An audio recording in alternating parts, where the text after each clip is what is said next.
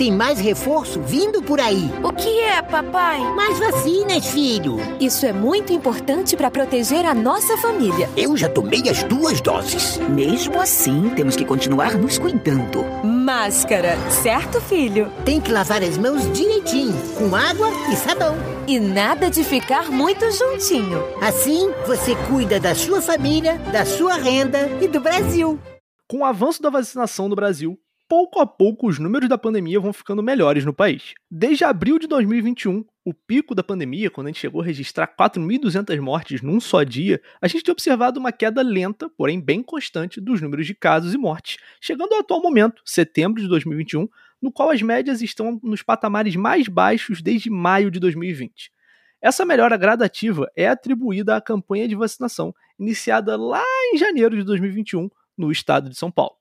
É por isso que nós do Atualicast estamos aqui hoje. A gente vai falar de como as vacinas foram importantes e discutir também o método científico que está por trás de todas essas vacinas e lá para o final nos questionar sobre o que está por vir num futuro próximo, tudo isso tendo óbvio como o background a pandemia do coronavírus.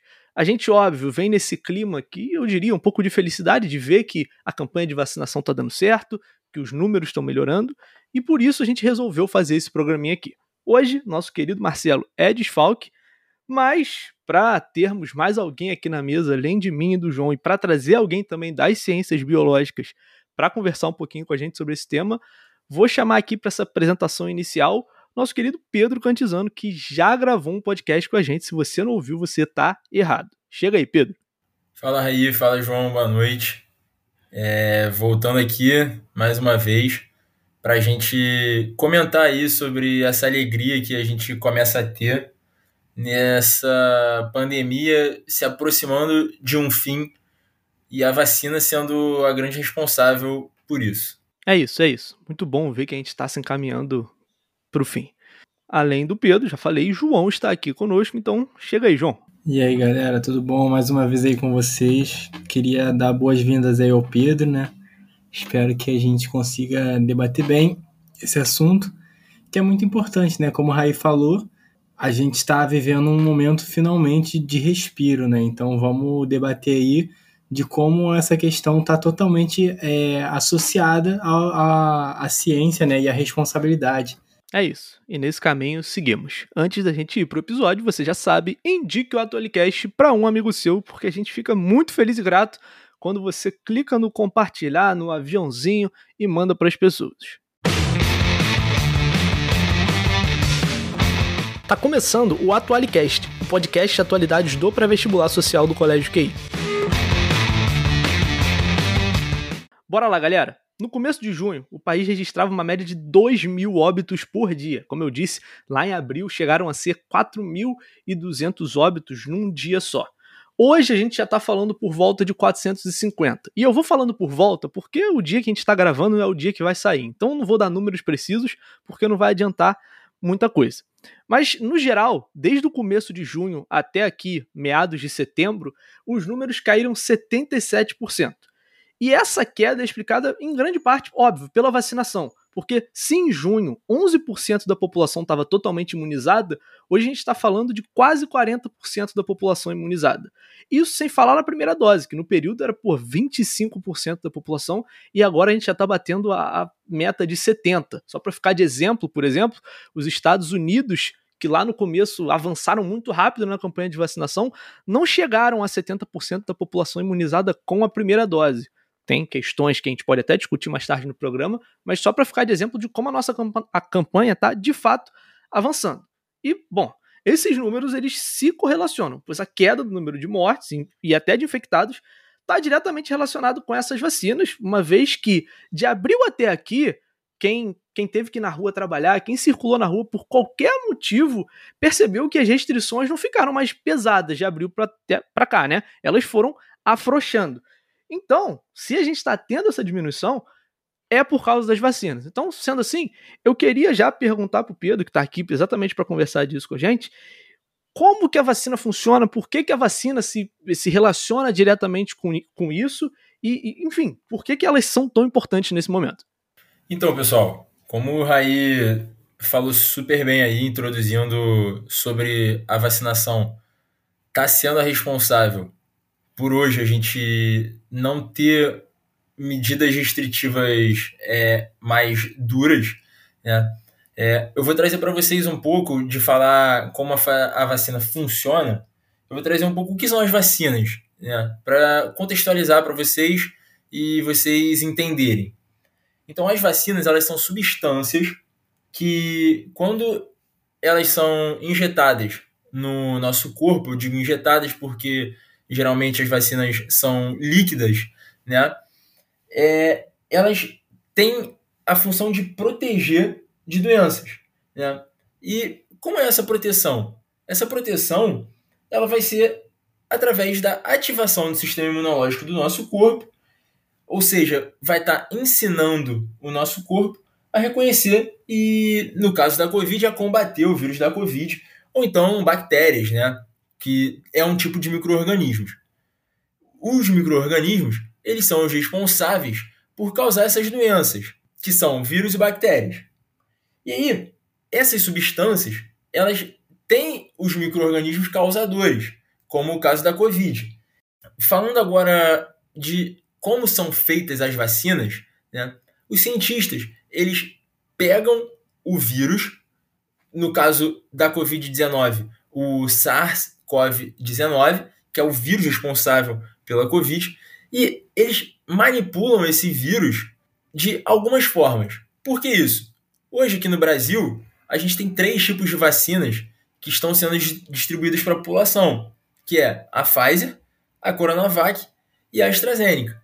E elas são feitas de, de tecnologias diferentes.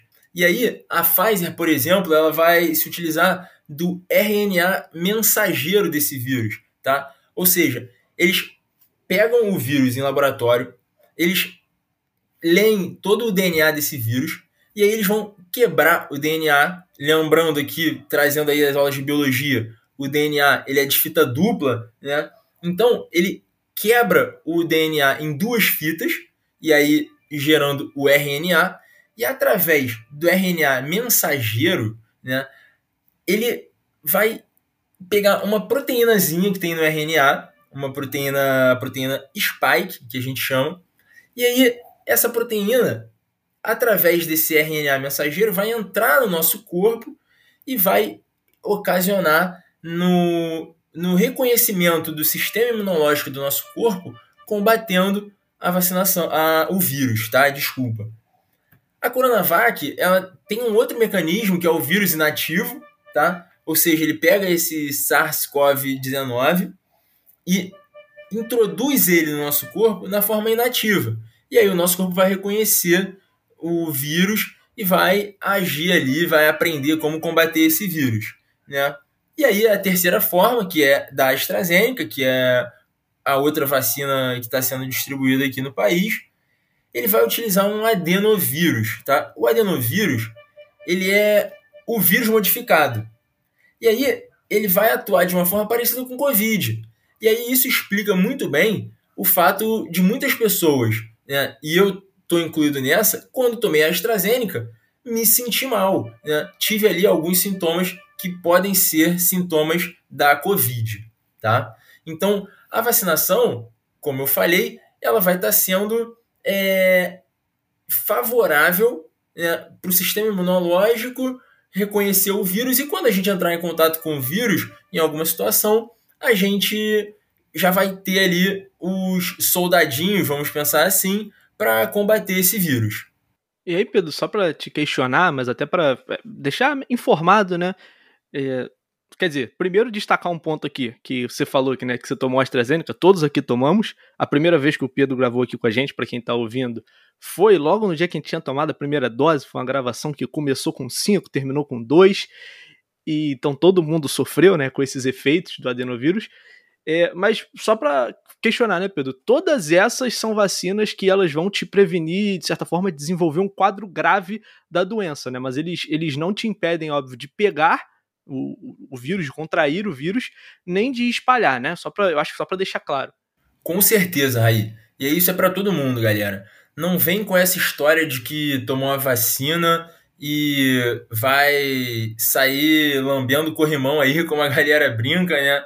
Porque ainda não. Até porque, pessoal, como eu falei para vocês, quando essa substância da vacina ela entra no nosso corpo, tem um tempo para a gente ser imunizado, né? Então, a gente tomou a primeira dose, depois de 15 dias, mais ou menos, porque aí vai depender do corpo né, de cada um, a gente vai estar tá um pouco imunizado, né? parcialmente imunizado. E dependendo da vacina, a gente vai ter um tempo maior para tomar a segunda dose ou não. Né? E depois da segunda dose, aí também mais é, cerca ali de 15 dias para a gente estar tá totalmente imunizado. Porque foi como eu falei, o corpo ele tem que aprender a lidar com esse vírus, tá? Então não é que tomando a primeira dose a gente já está totalmente imunizado e depois da segunda a mesma coisa, né? Até porque eu não sei se a gente vai falar mais à frente, mas é, a gente consegue ver aí as notícias de que estão surgindo novas mutações do, da Covid-19, como a variante Delta, por exemplo. E por mais que as vacinas sejam eficazes contra a variante Delta, elas não são tão eficazes como para o coronavírus, o primeiro que surgiu lá na China, tá? E também não impede de pegar, como o Raí falou muito bem. Queria só deixar um comentário aqui que hoje provavelmente é o, é o dia em que a nossa imunização se completou, né? Porque, se eu não me engano, vocês também devem ter tomado a segunda dose no dia 1 de setembro. Sim, sim. E aí o João já deixou aí uma pista do dia que estamos gravando. Então, se você está ouvindo, você já pode tentar adivinhar.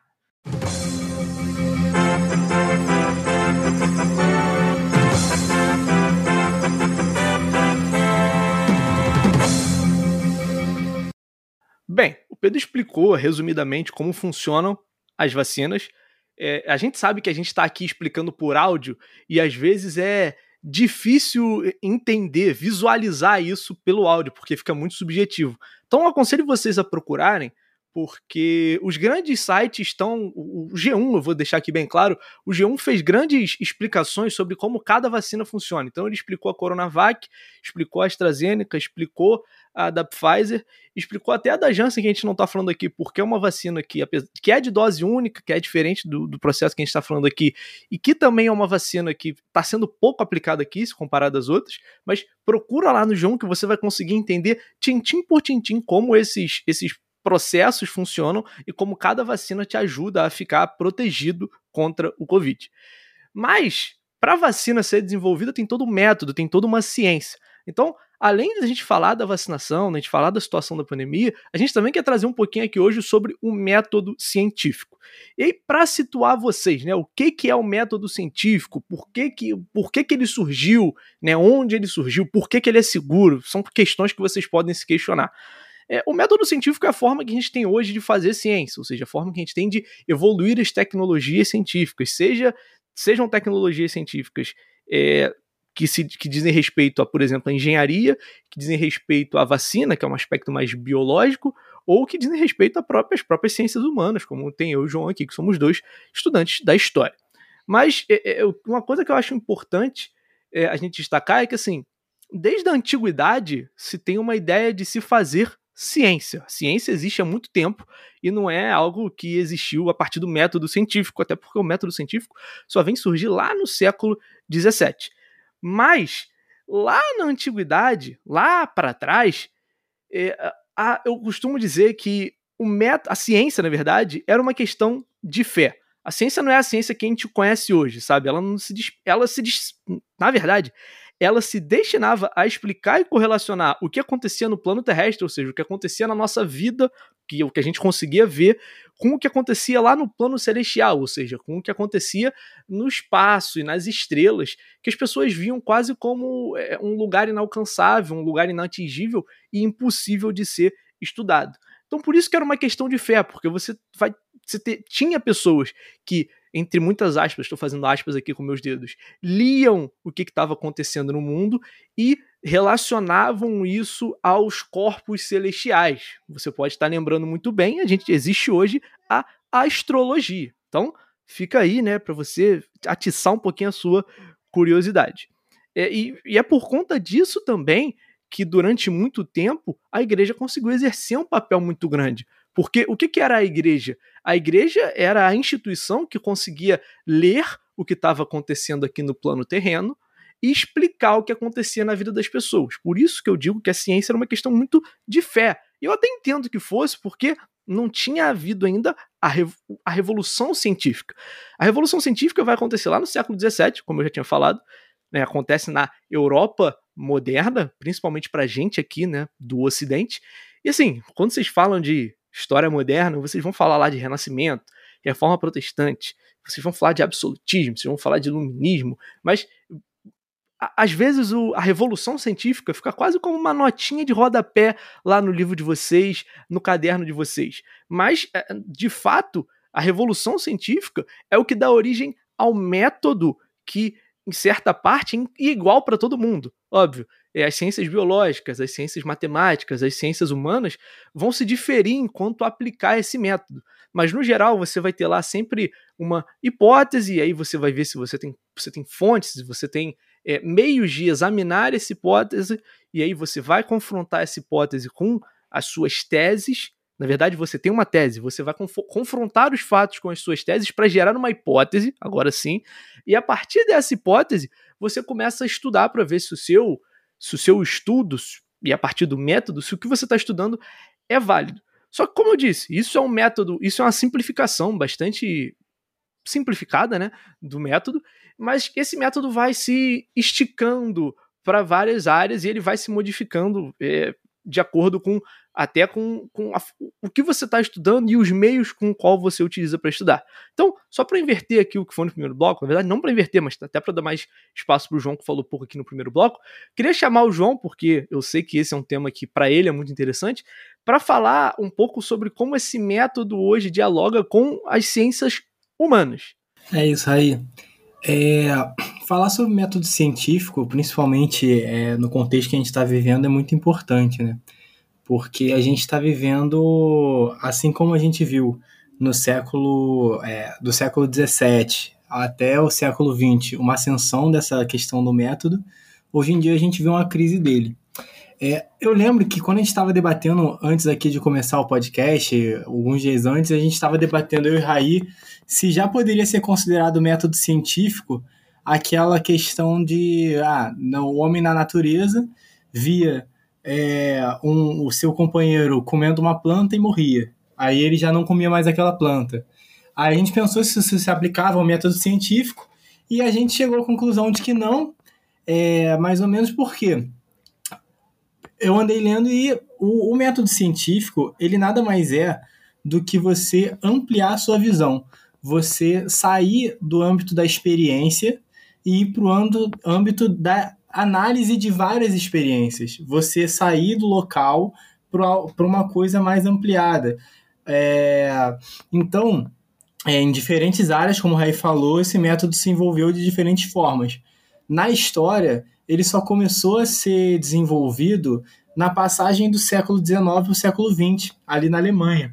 É, a gente já tinha é, diversos é, historiadores que auxiliavam é, governos e tal, é, montavam, faziam um registro de guerras e tudo mais, só que eles ainda não eram, é, não tinham um método único.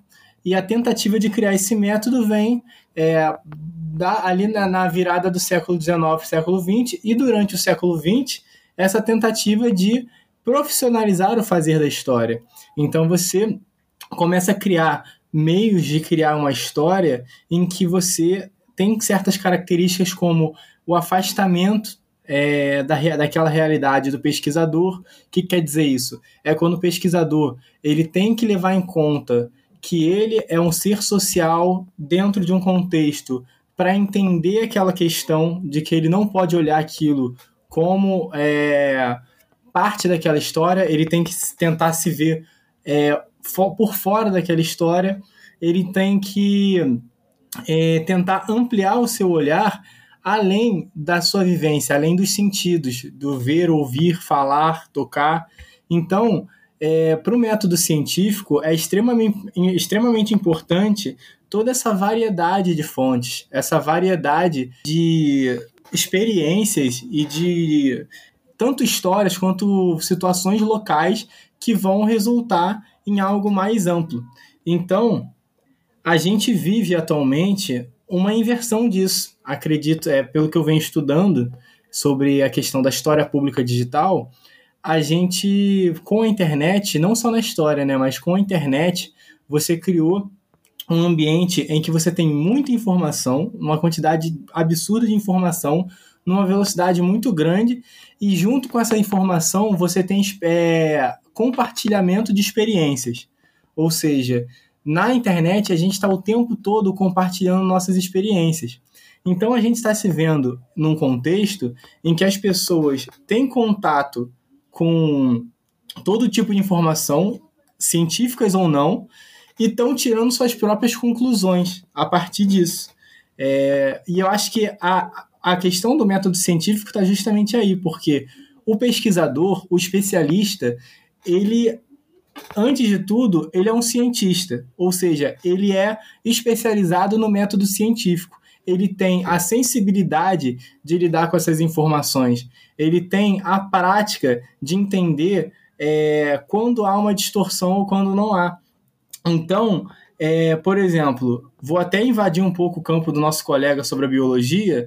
Muita gente, é, através do conteúdo que o Atila postava, se achava na capacidade de opinar sobre a biologia como, fosse, como se fosse um cientista, entendeu? Então é muito importante a gente entender que a internet ela pode possibilitar essa participação das pessoas no, no, na construção da ciência, mas não a torna as pessoas um, um cientista especialista. Então, é, eu queria concluir essa, essa, essa minha participação, é, nesse bloco pelo menos, falando sobre essa questão da importância do método, porque a gente se acostumou, o WhatsApp e tudo mais, faz com que a gente tenha a sensação de que a gente está experienciando aquilo. Ah, não, isso aqui é verdade porque fulano que me mandou o vídeo.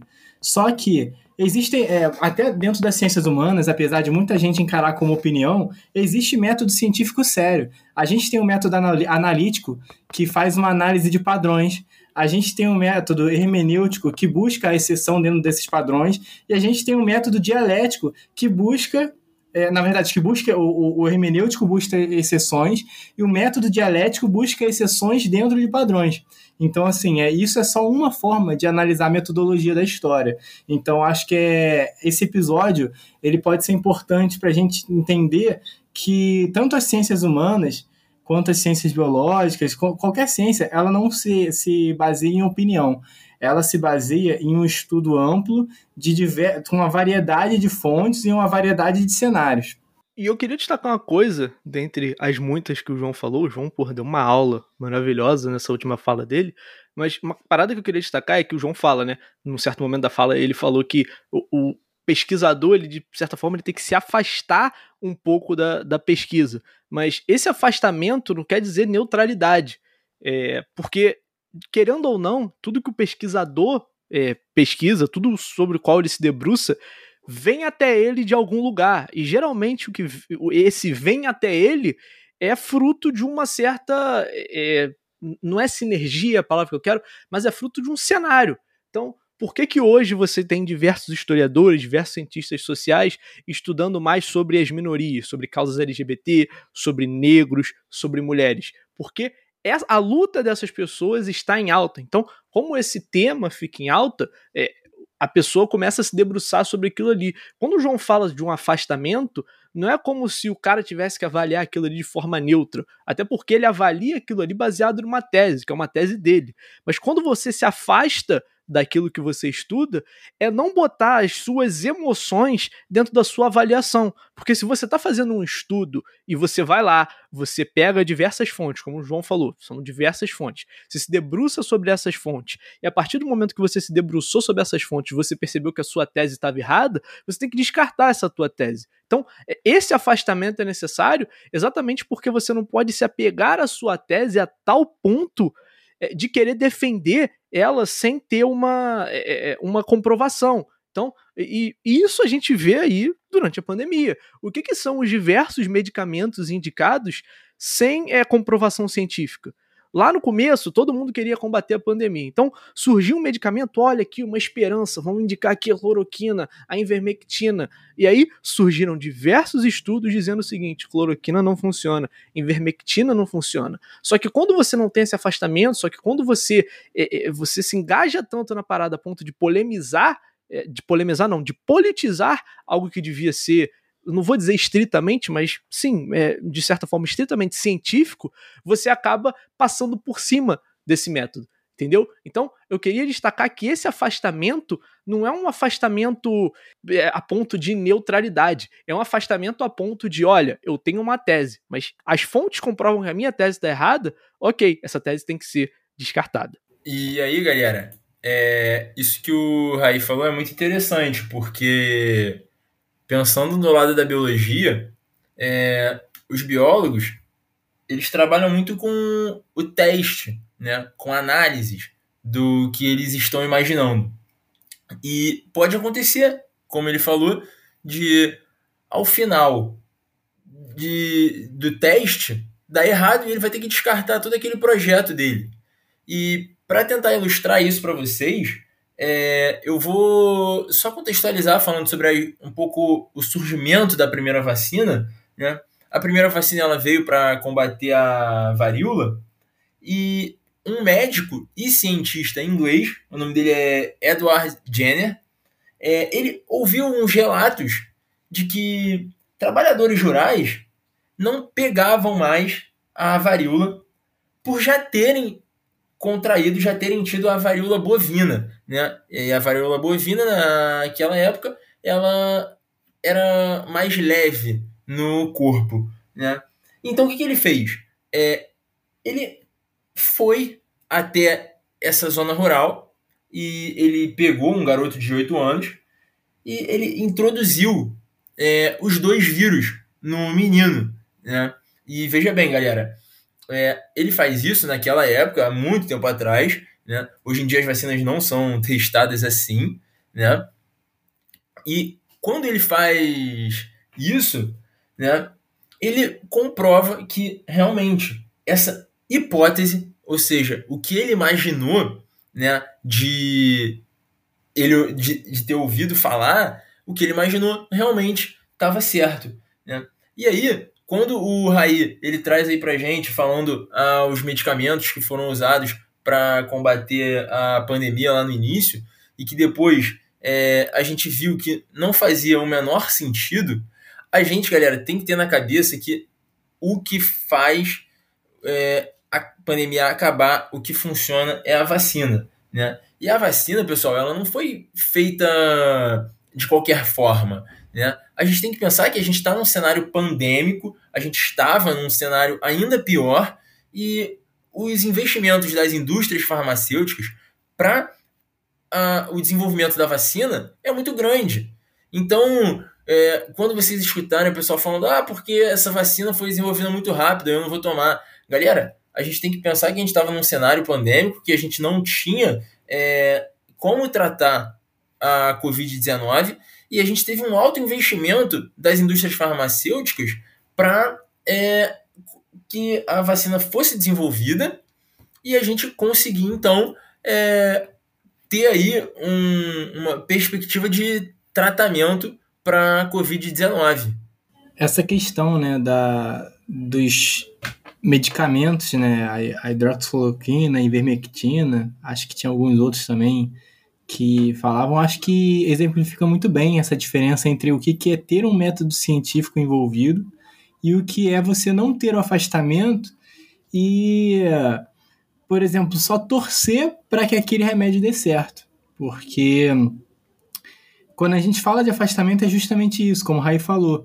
É, vamos supor, vamos supor que você quer pesquisar sobre o seu time do coração. Aí você vai lá, quer pesquisar que, sei lá, que ele ganhou o, o, o campeonato sem precisar de nenhum tipo de corrupção.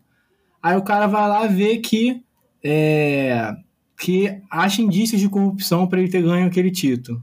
Só que é o time do coração dele. Então, o cara que não tem esse afastamento, ele vai ignorar aquela, aquela fonte, ele vai tentar é, achar alguma forma daquilo ser falso, enfim. É, então, o que acontecia, acontecia muito quando as pessoas queriam usar ivermectina e tal, é porque elas torciam muito que aquilo fosse dar certo. Porque, como dizia já o presidente daquela época, ah, não tem comprovação científica de que funciona, mas também não tem comprovação científica de que não funciona. Eu costumava usar uma certa analogia que é o seguinte: se eu chegasse e falasse que um tapa na sua cara diário ele curava você do Covid, ele prevenia você de pegar o Covid, você, você se daria um tapa na cara todo dia, mesmo, mesmo não tendo prova nenhuma de que isso funcionasse? Mas tapa na cara também não tem prova nenhuma de que não funciona.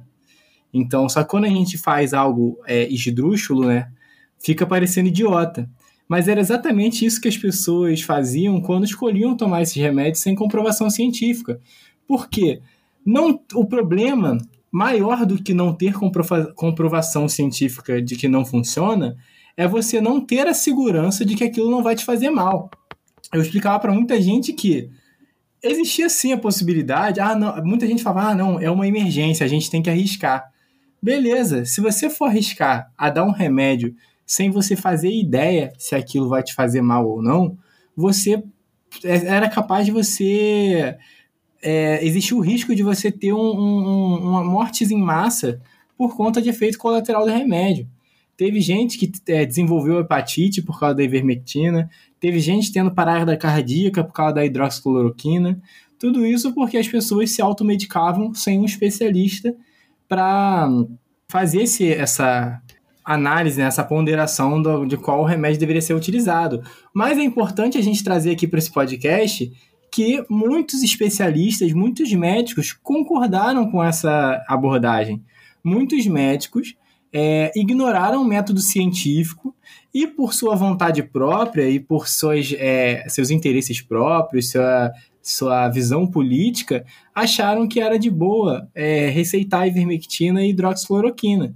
Então, a gente também teve muito exemplo de profissionais que não praticaram esse distanciamento que a gente falou aí mais cedo. É, e pessoal, só completando aí o que o João está falando, hoje a gente sabe que foi um completo absurdo a gente pensar na ivermectina, na hidroxicloroquina.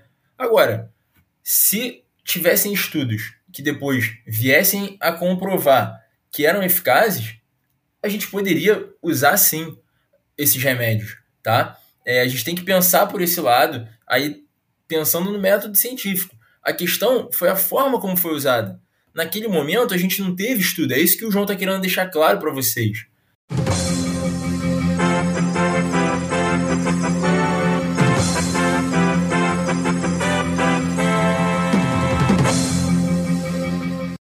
Isso que a gente falou nessa segunda parte desse último bloco é exatamente a respeito da politização da pandemia. Quando a gente fala de politizar algo, é o exato contrário de se afastar. É exatamente colocar as emoções dentro da avaliação. E essa politização, ela até, até hoje, ela tá, é, como é que dizer, ela tá por trás de diversos questionamentos que a gente faz, e ela inclusive atrapalha a gente a nesse momento avaliar o que cabe e o que não cabe. Por que, que eu tô falando isso? Porque na última semana, é, eu não sei se foi. É, foi na última semana. É, um, o host de um podcast famoso, ele fez um questionamento no Twitter dele. Ele perguntou: é, quando é que nós vamos parar de usar máscaras?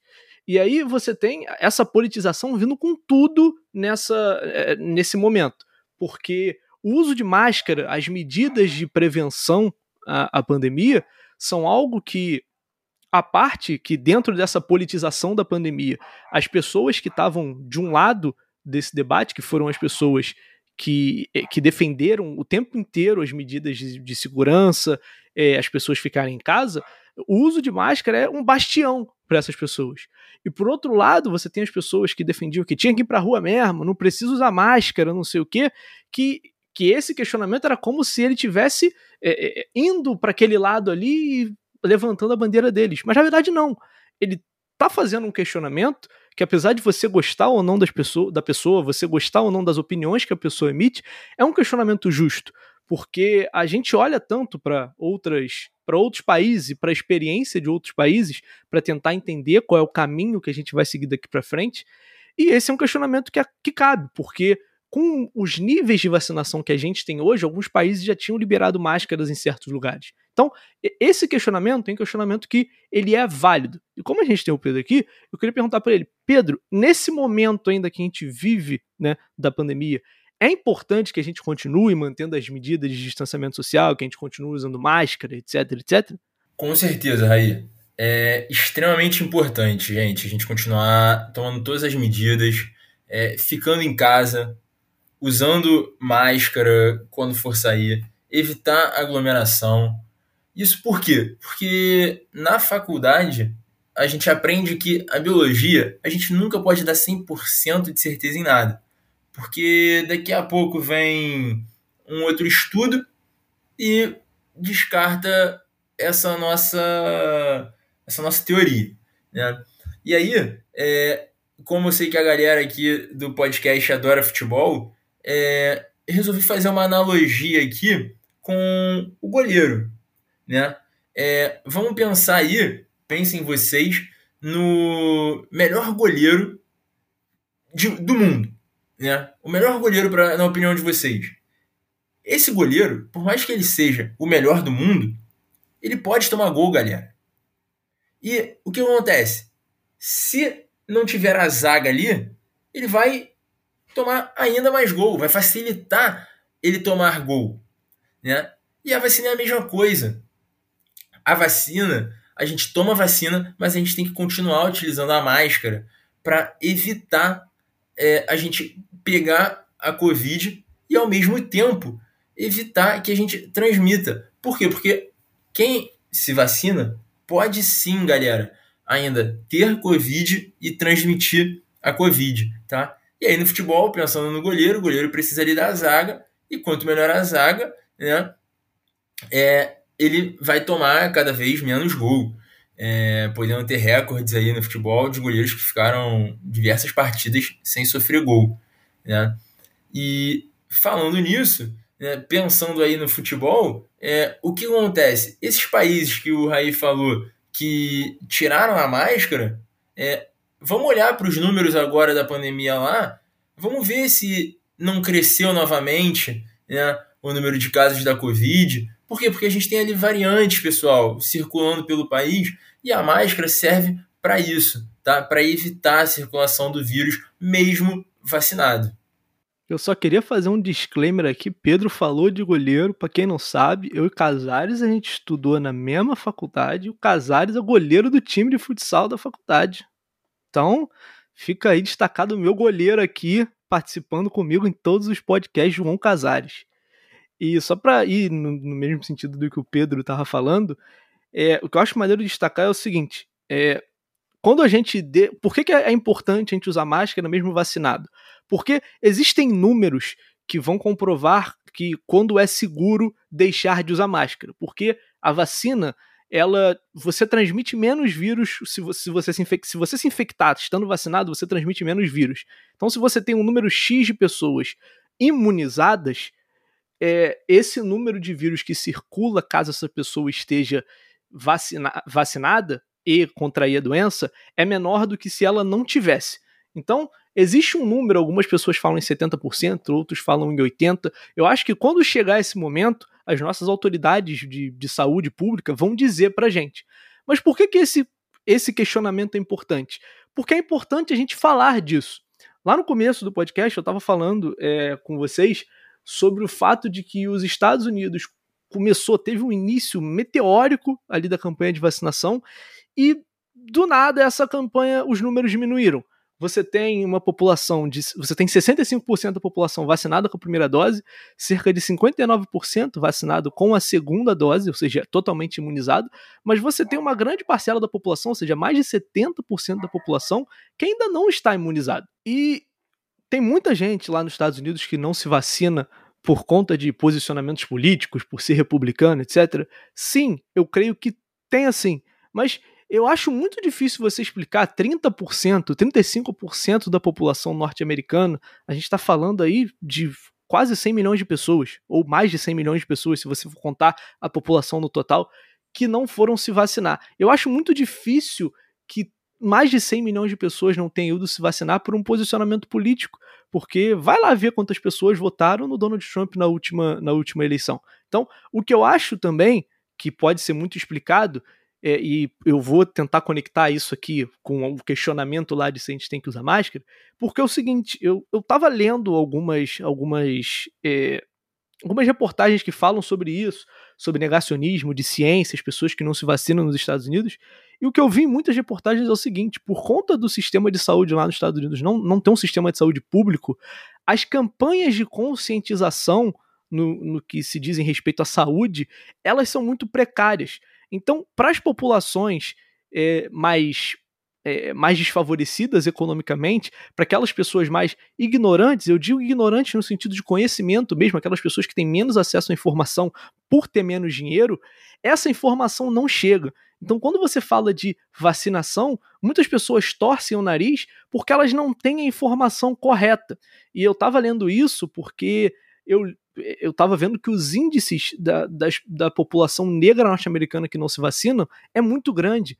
E alguns jornalistas falam que é o seguinte: cara, as populações negras, é, o índice das pessoas que não vão se vacinar é muito grande, porque muitas dessas pessoas, quando elas estavam lá na infância, na adolescência delas, elas não tiveram a informação necessária para entender qual é a importância de uma vacina. Era sempre algo como se fosse muito é, como tudo para as populações negras norte-americanas, como se fosse algo imposto. Não, você tem que ir lá se vacinar. Então, é, por que, que eu falei que é importante o, o questionamento das máscaras? Porque através desse questionamento, a gente consegue explicar para as pessoas por que, que ainda é importante usar as máscaras.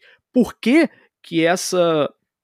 É, por que, que vai chegar no momento que a gente já vai poder tirar as máscaras. E aí, como o Pedro falou, se a gente olha lá para fora, países como os Estados Unidos, países como a própria Inglaterra, o que a gente viu foi a vacinação avançou, muitas pessoas se vacinaram com a primeira dose, só que quando esse número de primeira dose começou a estagnar e o número de segunda dose foi subindo, foi começando a afrouxar as restrições. E aí você permite que as pessoas parem de usar máscara. E aí, tanto nos Estados Unidos quanto na Inglaterra, tanto os números de casos quanto os números de mortes vão voltar a subir. E aí, qual é o risco que a gente tem aqui? Quando uma pessoa que está imunizada pega o vírus, a probabilidade dela de morrer é 0,001%. Só que se você tem muitas pessoas não imunizadas pegando esse vírus, você vai ter um contágio muito grande. Então, esse 0,01% vai dar algo como, sei lá, 100 mortes de pessoas vacinadas. E a gente quer evitar o máximo que 100 pessoas morram, principalmente se elas já estão vacinadas. Então, é, o que eu acho, o que eu quero explicar aqui é que a gente tem que discutir alguns temas de forma aberta, até para fazer com que essa informação circule. Então, por isso que eu acho importante destacar esse questionamento e explicar isso. É, uma outra informação que eu queria trazer é que nessa última onda né, de muitos casos e mortes que teve nos Estados Unidos, mesmo após a vacinação, foi constatado que acho que 90 ou mais de 90% das pessoas que estavam morrendo não tinham se vacinado.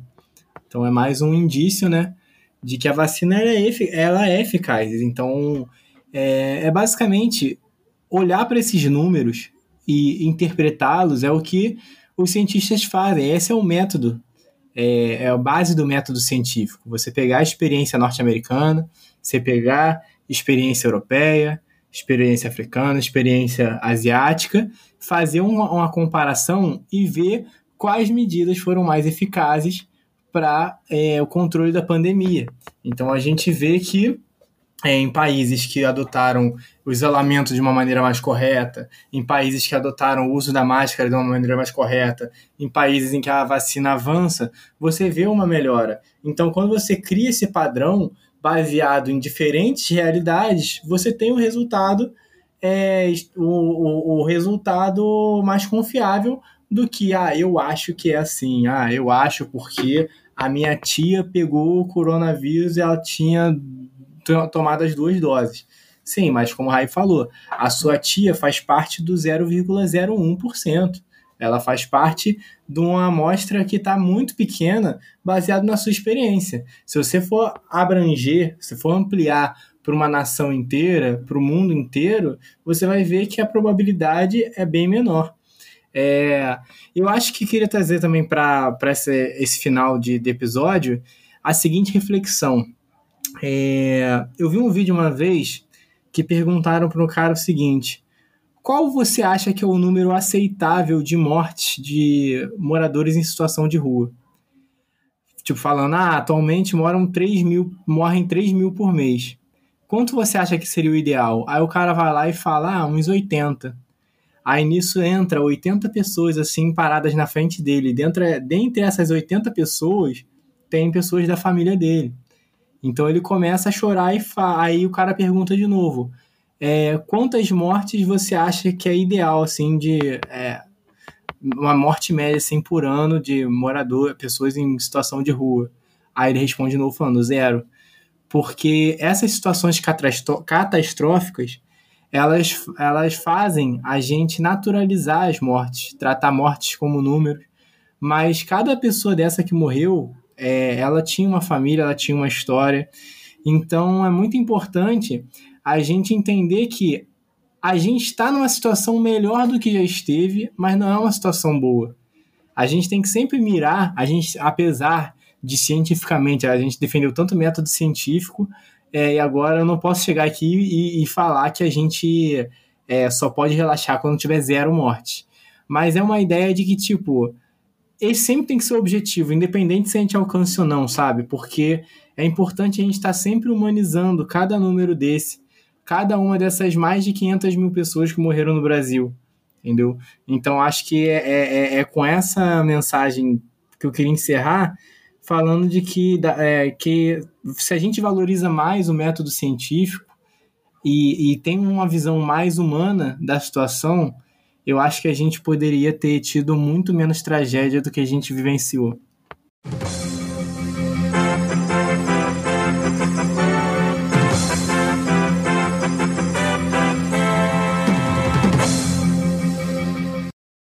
Papo hoje importante. Lá no começo eu falei que a gente começava nesse clima de alegria por estar falando de um momento de melhora nos números da pandemia, mas é um momento que a gente ainda está muito atento e que a gente precisa falar sério disso tudo aqui para fazer com que essa informação chegue até vocês. A gente gravou um episódio muito maneiro aqui e eu queria ir para o final, chamar meus amigos para fazer suas despedidas, questionando eles o seguinte: é, além de fazer suas despedidas, Falem conosco aí, falem para nossa audiência, na verdade, o que, que vocês esperam né, para esses próximos meses, para um futuro, seja bom, seja ruim. Compartilhe o que você acha que, que vai acontecer, o que você espera que aconteça. Então, vou começar na ordem inversa da entrada, chamando primeiro João Casares. É, e para esses próximos meses, eu acho que eu vou é, ir na linha do, de, uma, de uma das suas falas é, sobre a gente já também usar de uma forma racional a análise da situação que a gente está vivendo, entendendo essa melhoria, porque a gente não ficou em casa por pura birra, né? A gente escolheu ficar em casa, tomar esses cuidados e tudo mais, por questões científicas.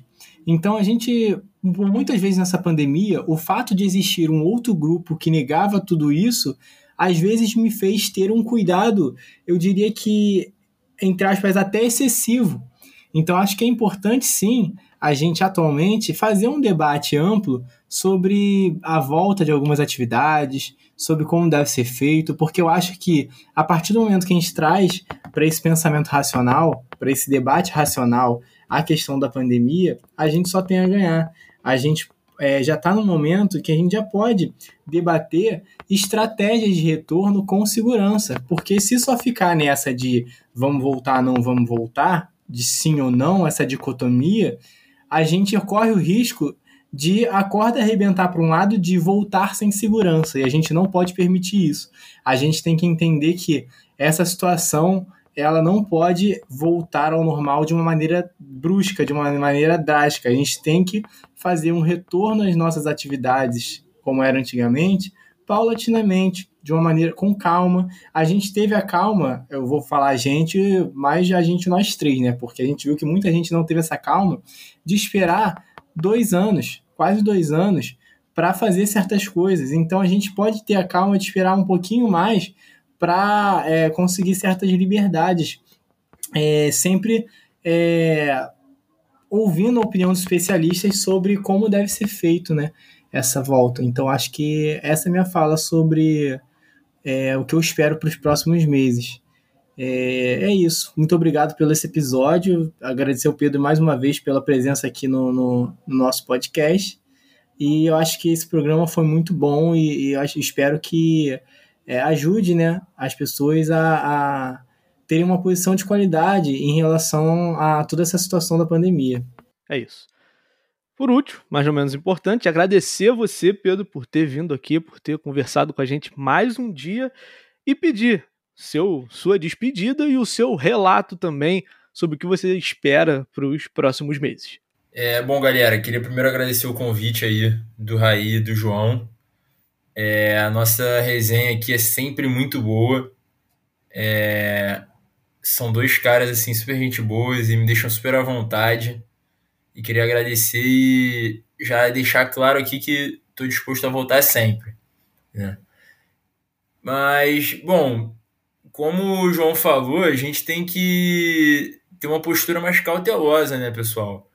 É, a gente tem que pensar, como ele destacou, que os números de mortes que nós temos aí, é, para nós, podem ser números, mas para as pessoas que perderam é, aquele número, aquele um número que está entrando nesse somatório, foi uma vida, né? Foi um parente, um pai, uma mãe, é, um marido.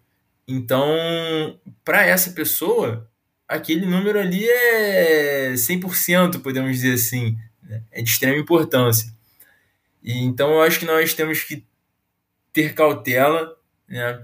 Eu imagino que agora no final do ano a gente já vai ter boa parte da população vacinada, é, e aí a gente tem que ter cuidado, pensando do ponto de vista da eficácia da vacina, se a vacina ainda vai estar tá fazendo efeito, né?